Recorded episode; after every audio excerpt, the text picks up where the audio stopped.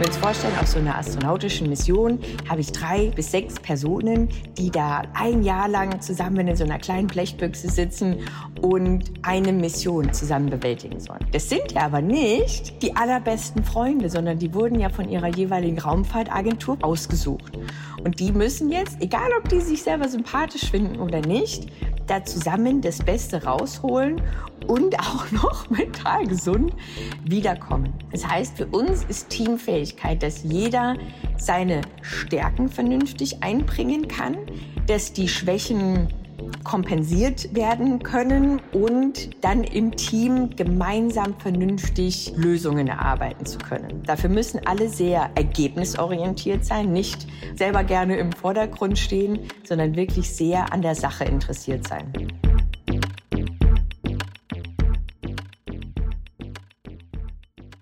Danke für euer Interesse. Herzlich willkommen zu Sprint, dem Podcast für Menschen, die Neues neu denken. Mein Name ist Thomas Ramge und ich freue mich sehr auf unseren heutigen Gast, Nicola Winter.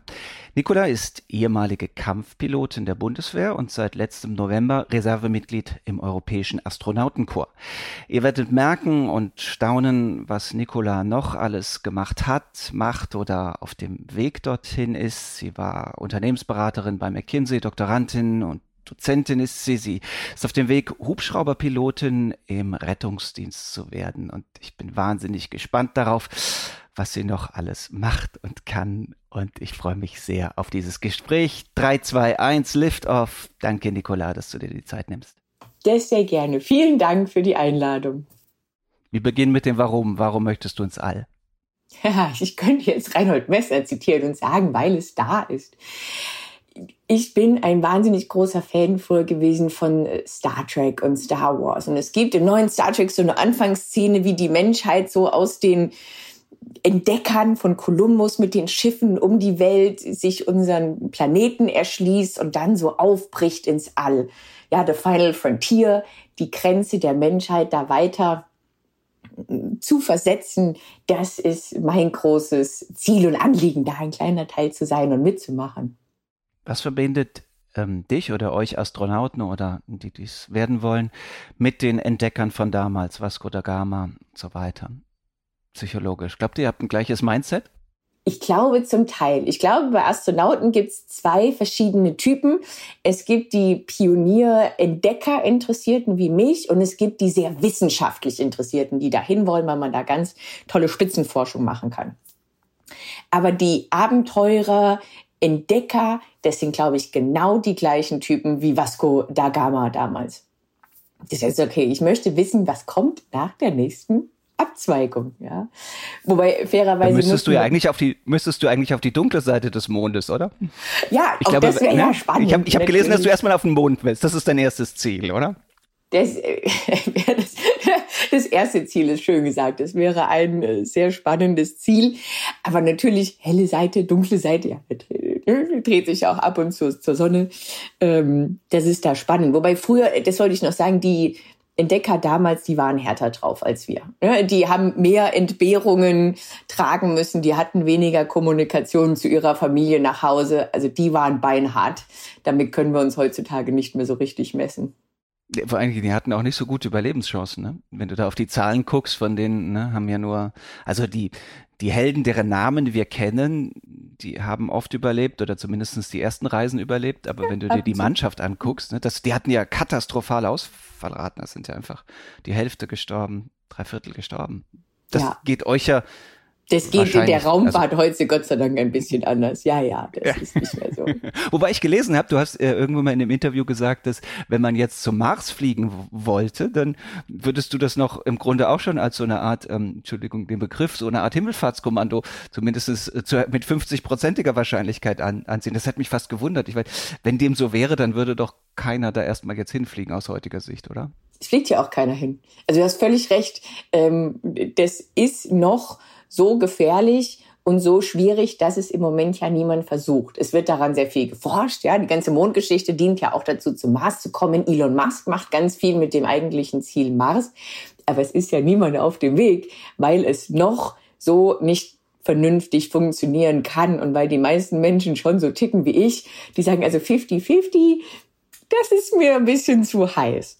Sondern der normale Astronaut akzeptiert ein Risiko von vielleicht ein oder zwei Prozent. Ja, also das ein oder zwei Prozent der Astronauten maximal eher weniger ähm, bei dem Beruf ums Leben kommen können.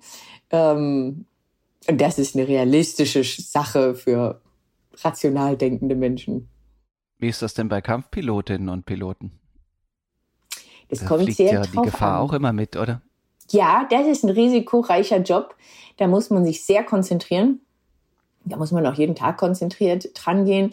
In Deutschland machen wir das auch extrem sicher. Bei uns passiert alle paar Jahre mal ein Flugunfall. Das ist dafür, wie viel geflogen wird, eine sehr gute Leistung. Die Deutschen fliegen aber auch oft auf der sicheren Seite der Dinge. In Amerika, ich habe sehr lange in Amerika als Fluglehrerin gearbeitet, ich habe da meine fliegerische Ausbildung gemacht. Ich kenne sehr viele amerikanische Piloten. Da leben nicht mehr alle.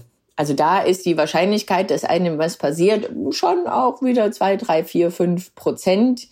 Ähm, weil die so viel fliegen und auch immer das Limit pushen. Und das gehört halt dann dazu.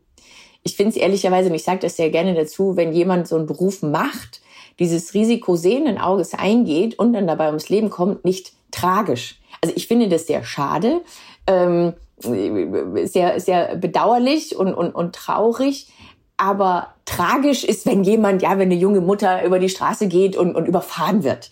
So, aber nicht, wenn jemand sehenden Auges ein Risiko eingeht, darauf voll vorbereitet ist und, und dann sich das materialisiert, dann ist das leider einfach eben ein Berufsrisiko und Teil des Jobs.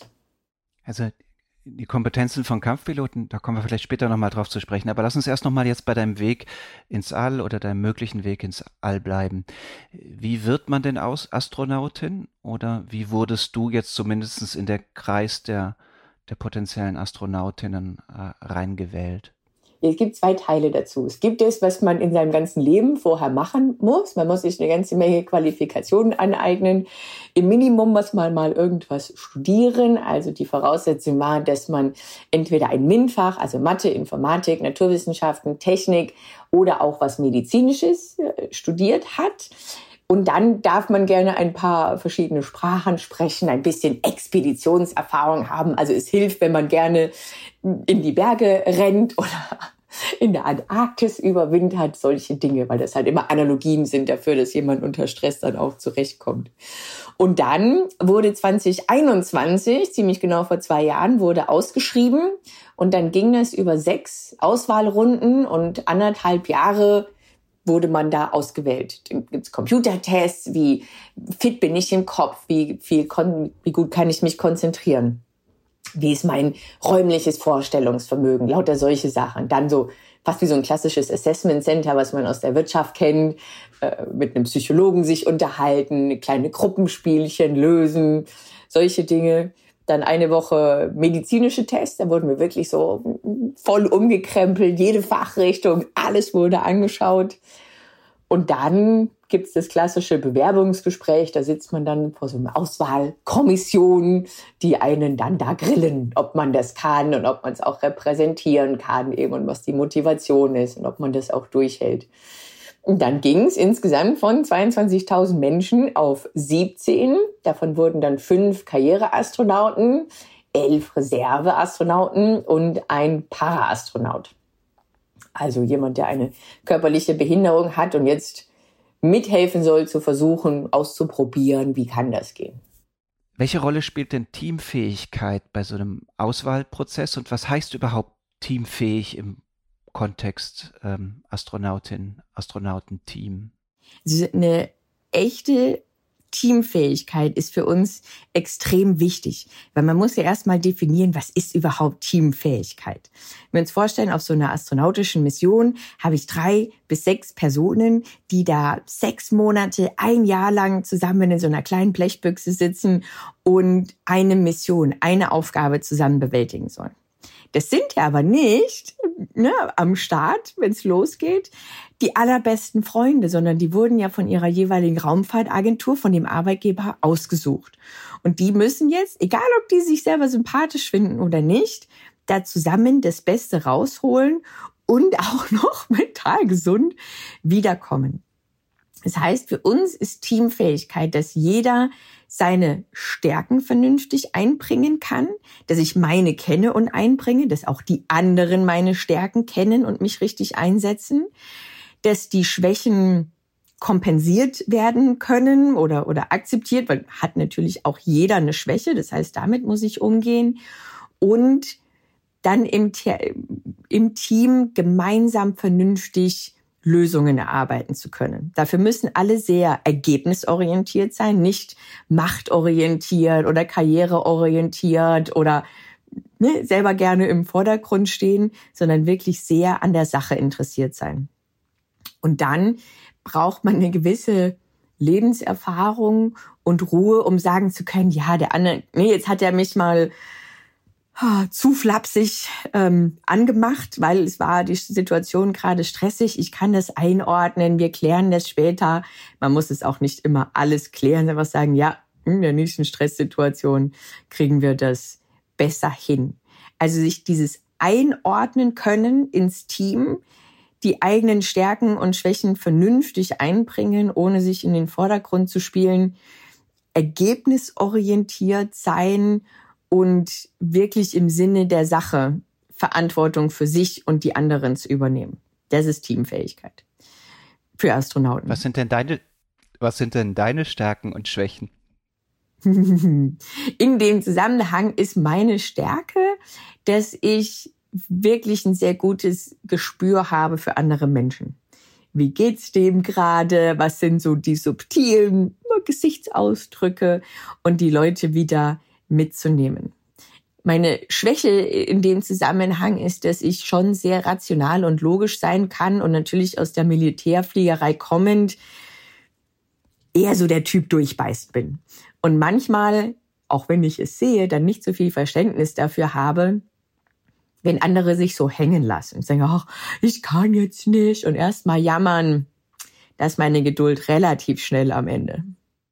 Aber das wird in einem Raumschiff kaum passieren, weil wenn man diese Kompetenz der Hartnäckigkeit und des Durchbeißens nicht hat, dann wird man ja vermutlich nicht da reingelassen, oder?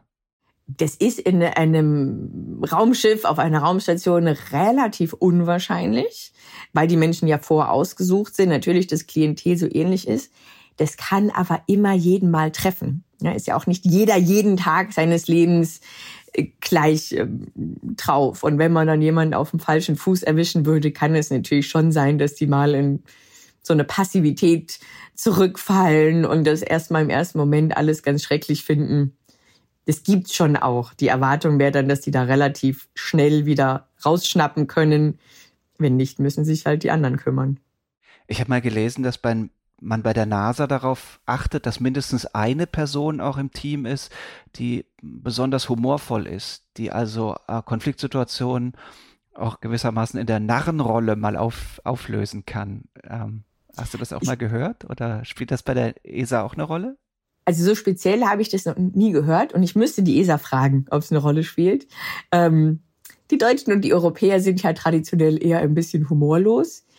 Ich glaube aber, dass sich das tatsächlich natürlicherweise eh so ergibt, weil Humor ein ganz wichtiger Stress ein ganz wichtiges Stressventil ist für den Menschen, ja, und die Menschen das eh so machen. Man sieht es immer, man sieht es beim Militär, man sieht es bei Rettungskräften, bei Astronauten ist es nicht ganz so schwierig, wenn Menschen über Dinge Witze machen die andere Menschen nicht witzig finden.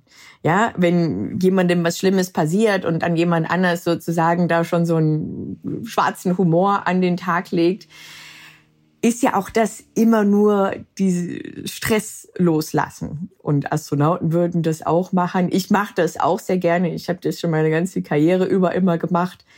Da muss man halt immer aufpassen, weil es eben nicht immer politisch ganz korrekt ist, dass man die richtige Zuhörerschaft dann dafür hat und niemanden dann wieder auf dem falschen Fuß erwischt. Okay, dann müssen wir dafür sorgen, dass du ein paar Briten in deinem Team hast und dann wird es eine, eine lustige Reise. Ähm, wie wurdest du denn Kampfpilotin und warum? Also wie ist auch wieder Auswahltest. Tatsächlich habe ich das einfach nach dem Abitur, habe ich mich bei der Bundeswehr beworben. Das ist ein ganz normaler Beruf, auf den man sich bewerben kann. Das sind dreimal eine Woche Auswahltests. Die sind jetzt den Astronautenauswahltests gar nicht so unähnlich. Ja, das hat da schon geholfen. Und ich habe mich damals wieder sehr gut darauf vorbereitet. Da muss man so ein bisschen am Computer dann vorfliegen. Da habe ich mal mit dem Joystick geübt. Man muss auch wieder so ein bisschen Kopf rechnen können. Warum?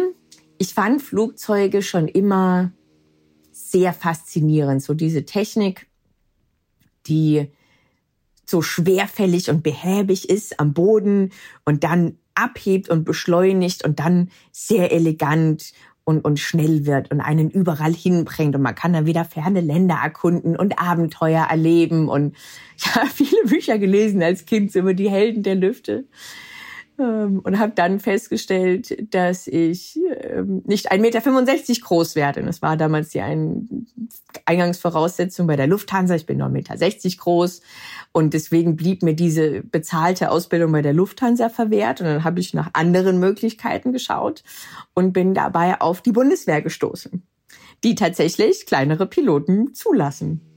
Und dann habe ich natürlich auch gedacht, äh, das wird jetzt eh nix. Also wer wird schon Jetpilot? Ja, Tom Cruise wird Jetpilot. Nicht Nicky. Der ja äh, auch sehr klein ist. Der ja, ist ja, ja auch extrem klein, Tom Cruise. Das passt ja. Ja, also Typen, ja. Aber nicht die kleine Niki aus der bayerischen Provinz. Ja, die wird nicht Jetpilotin. Und ich hatte aber auch damals nichts ich hatte nichts Besseres zu tun. Ich hatte auch nichts zu verlieren. Ähm, ich dachte, das ist cool. Ich habe äh, dreimal eine Woche schulfrei. Jetzt probiere ich das einfach mal und dann kann ich guten Gewissens was anderes machen, studieren gehen. Aber dann habe ich das abgehakt. Ja, und dann haben die mich halt genommen. Und das fand ich ziemlich abgefahren und witzig. Ich fand es damals ehrlicherweise auch noch nicht so außergewöhnlich. Da hatte sich die Bundeswehr gerade für Frauen geöffnet. Die haben da so im Durchschnitt jedes Jahr eine Frau genommen zu 20 Männern ist auch okay, war so ein erwartbares Verhältnis. Jetzt seit Jahren hat es die Bundeswehr wieder nicht mehr geschafft, äh, Frauen für diesen Beruf äh, zu rekrutieren. Und so langsam wird das sehr merkwürdig und so langsam wird es auch irgendwie sehr außergewöhnlich im fast schon schlechten Sinne. Ja, es ist also seit 2001 hat die Bundeswehr fünf Frauen insgesamt für diesen Beruf gewinnen können ähm, und ausgewählt und ausgebildet das ist irgendwie sehr merkwürdig wenig. Obwohl vermutlich sich genug grundsätzlich qualifizierte Frauen bewerben? Mit Sicherheit. Also da bewerben sich natürlich mehr Männer drauf als Frauen, äh, weil die Affinität so ist, weil das natürlich auch gesellschaftlich bei uns so geprägt ist. Aber ich habe jedes Jahr mehrere junge Frauen, die mir schreiben und, und nach Tipps fragen und so, wie man das jetzt macht und schafft. Ähm, deswegen bewerben sich da schon jedes Jahr ein paar Dutzend mindestens.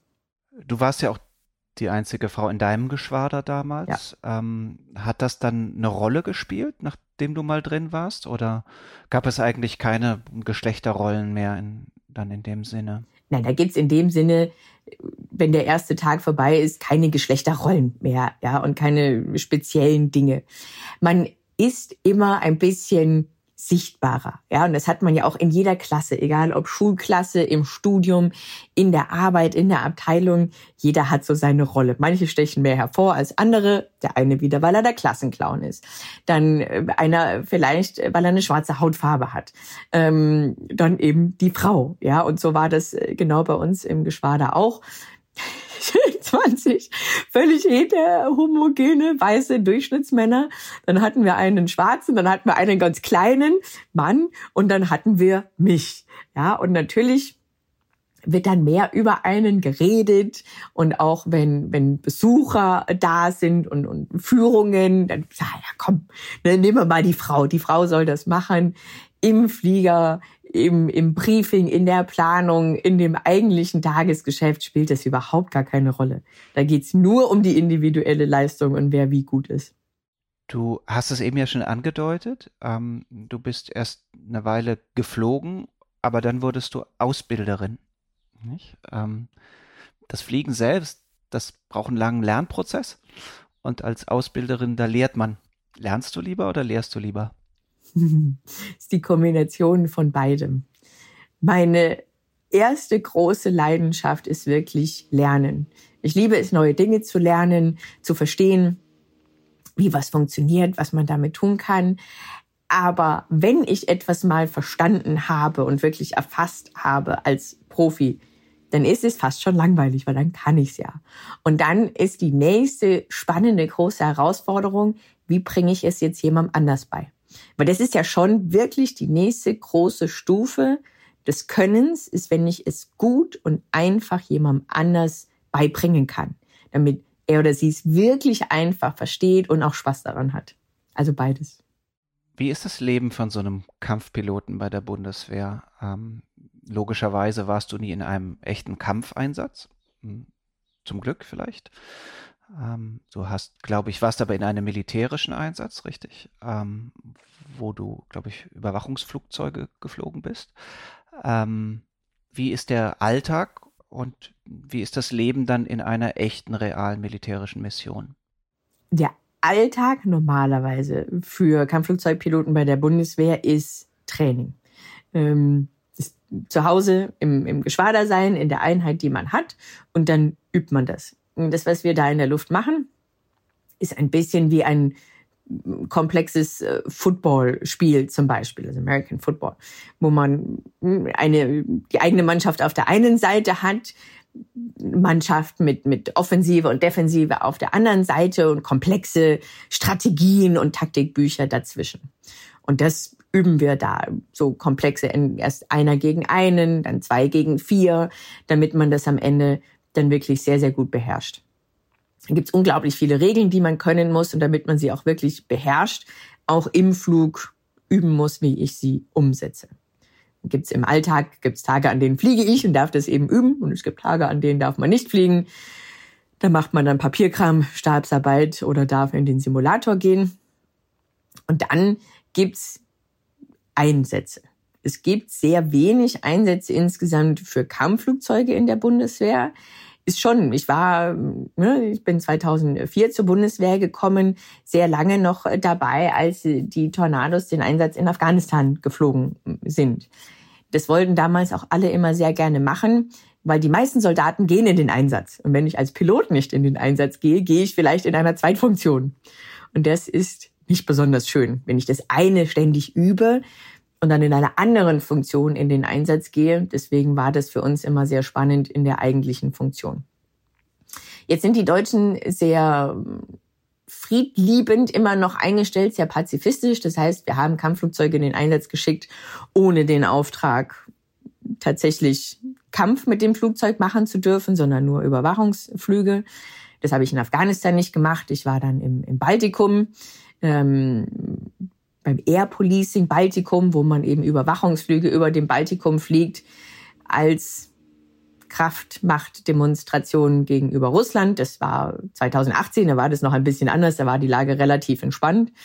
Ähm, da haben wir trotzdem mal so ein bisschen geguckt, was machen die da? Weil die baltischen Staaten haben keine Luftwaffen, die groß genug sind, um das selber tun zu können. Deswegen tut der Rest von Europa das so im Turnus. Das ist immer ein zweischneidiges Schwert, weil man sich natürlich freut, wenn man das Gelernte auch mal anwenden darf. Mir wäre es aber natürlich immer lieber, alle hätten ihre Ruhe, alle würden in Frieden leben und ich würde nicht gebraucht. Das ist ein bisschen wie bei der Feuerwehr. Ich sagt, ja, ich bin bei der Feuerwehr. Ich finde es schon schick, wenn es mal brennt, ja, wenn ich das umsetzen darf.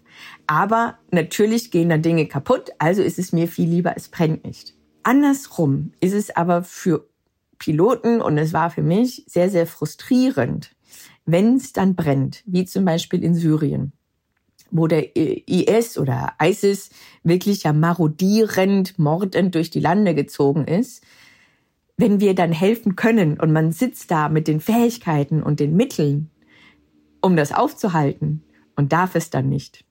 Und das habe ich ein paar Mal mitgemacht. Das, das haben wir zum Teil in Libyen äh, gesehen. Da war es vielleicht noch nicht ganz so schwarz-weiß wie in Syrien und mit dem IS, wo ich dann irgendwann gesagt habe, selbst wenn ich gebraucht werde, selbst wenn die humanitäre Krise wirklich groß ist, wird Deutschland uns nicht einsetzen. Das fand ich sehr schwierig. War das der Grund, warum du dann raus bist aus der Bundeswehr? Hm, ein kleiner unter mehreren. Wenn es nur das gewesen wäre, dann wäre ich wahrscheinlich dabei geblieben.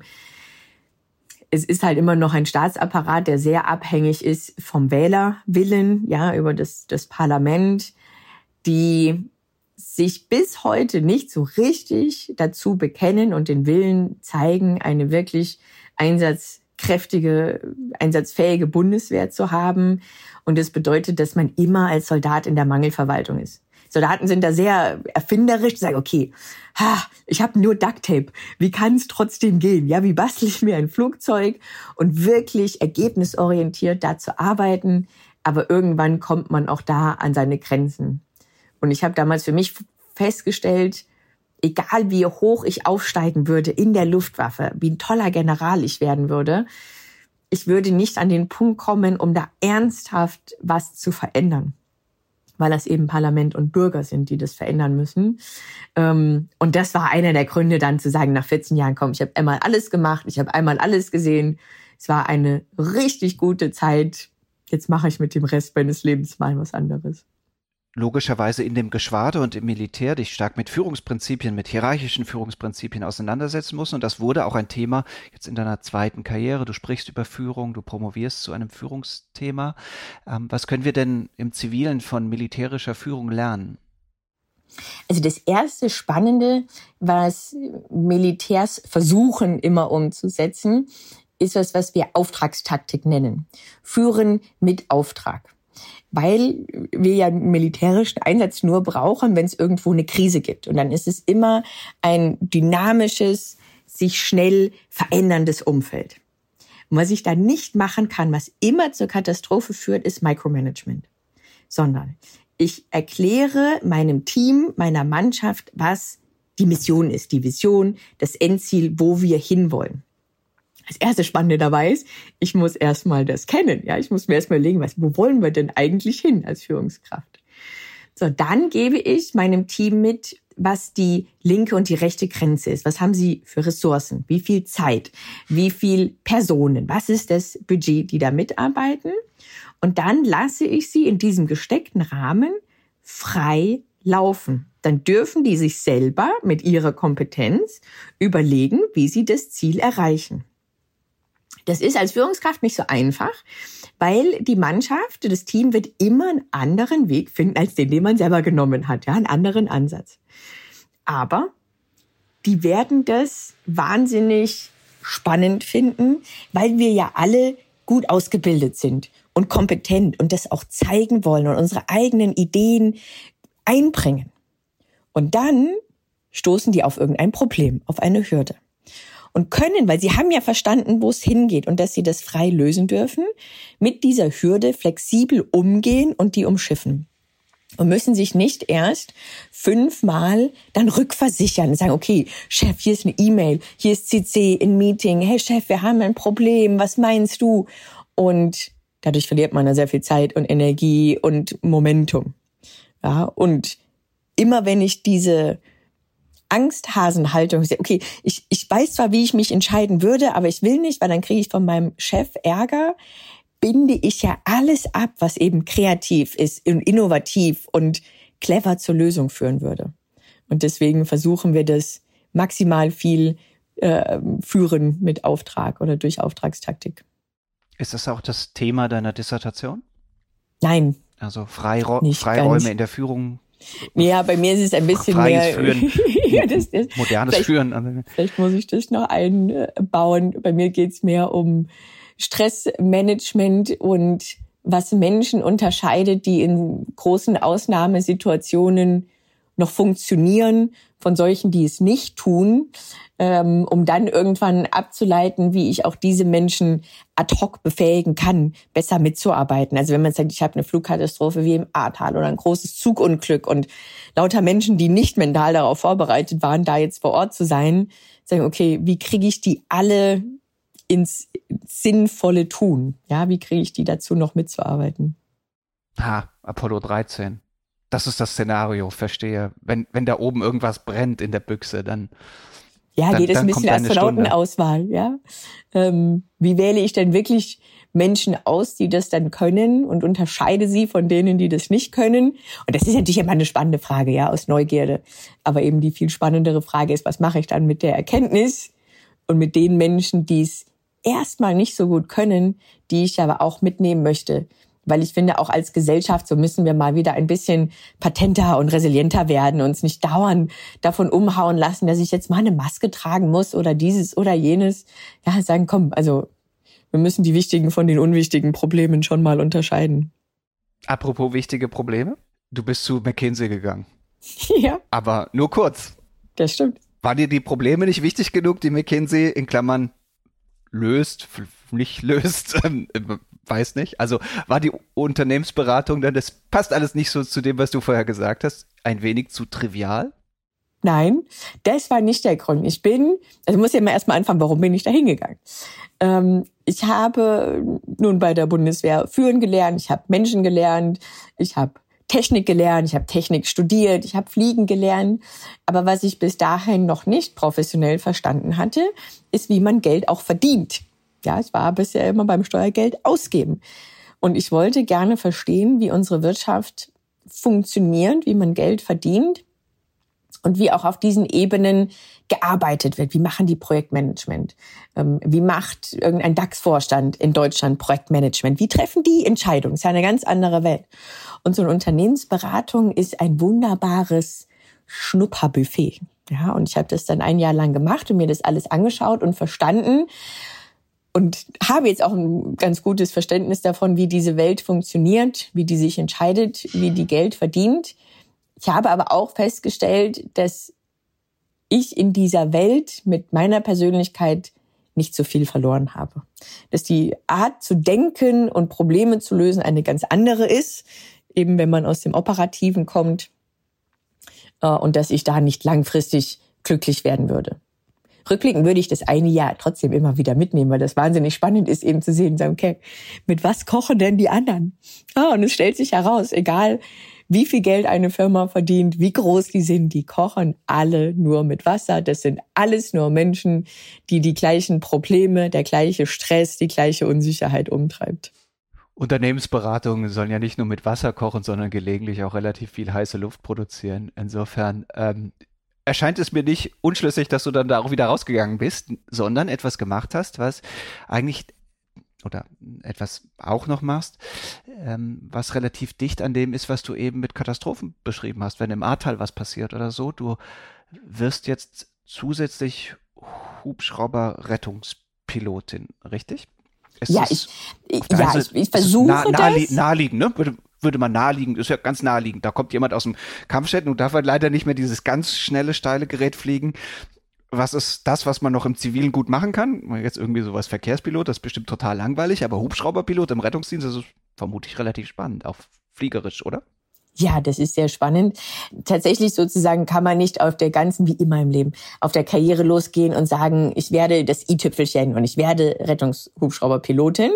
Ich mache jetzt gerade die verschiedenen Scheine, die man dazu braucht. Da bin ich ganz gut unterwegs. Ich werde jetzt Berufshubschrauberpilotin.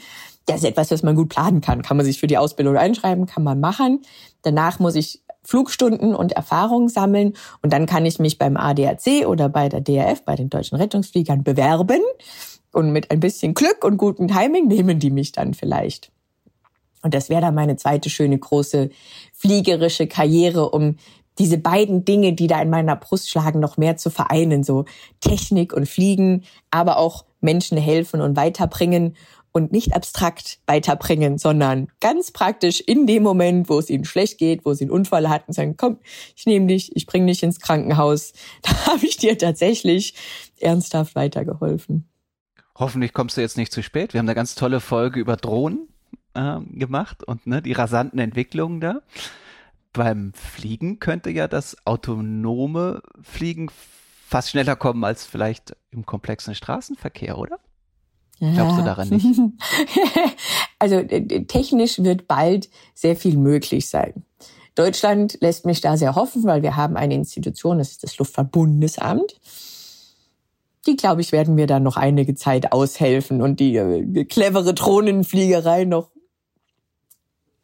will jetzt nicht sagen verhindern, aber verhindern. Und ich glaube, das ist wie bei vielen Dingen. Äh, auch wenn man im Moment sieht, oh ja, jetzt gibt's ChatGPT, alle Berufe werden sinnlos. Ja, okay, probier's mal aus. Naja, es ist immer eine sinnvolle Ergänzung. Es wird sehr viele Bereiche geben, wo es total gut einzusetzen ist.